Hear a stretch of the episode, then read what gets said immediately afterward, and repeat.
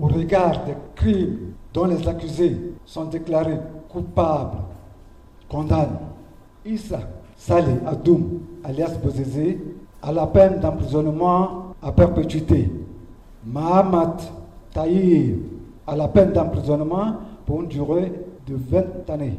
Yaou Bosman, à la peine d'emprisonnement pour une durée de 20 années. C'est sur cette décision que la première cour hybride de la République centrafricaine a rendu son jugement dans le premier dossier qu'elle a commencé à traiter en avril dernier. Les trois principaux accusés, tous des membres de la rébellion du 3R, sont reconnus coupables de crimes de guerre et crimes contre l'humanité pour avoir massacré en mai 2019 près de 40 civils dans les villages Lemouna et Kundili dans le nord-ouest de la République centrafricaine. Le gouvernement salue une décision historique. Arnaud Djoubaï Abazen, ministre de la Justice c'est un rendez-vous historique pour euh, la République centrafricaine et pour les victimes. Et c'est un signal fort pour tous ceux qui pensent qu'ils ne seront pas rattrapés par la justice. La justice vient de se prononcer. Les trois accusés qui sont poursuivis devant la Cour ont été condamnés.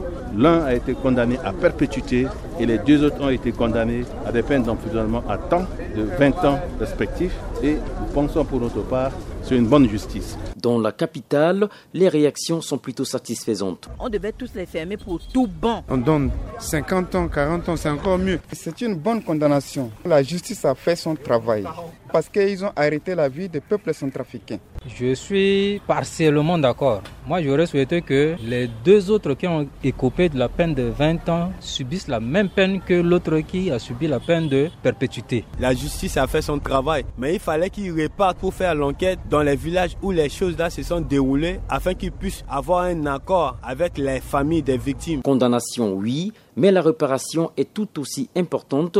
Joseph Bindoumi est président de la Ligue centrafricaine des droits de l'homme. La Cour pénale spéciale s'est prononcée. Après la décision, la Cour pénale spéciale a bien indiqué clairement qu'il euh, va y avoir, euh, là, une autre audience pour se prononcer sur les intérêts des victimes. Et c'est cette partie-là qui nous intéresse beaucoup parce que pour qu'il y ait une véritable justice dans un pays, il faudrait que les crimes qui ont été commis fassent l'objet d'une réparation. Le 4 novembre prochain est retenu pour le débat sur les intérêts des victimes.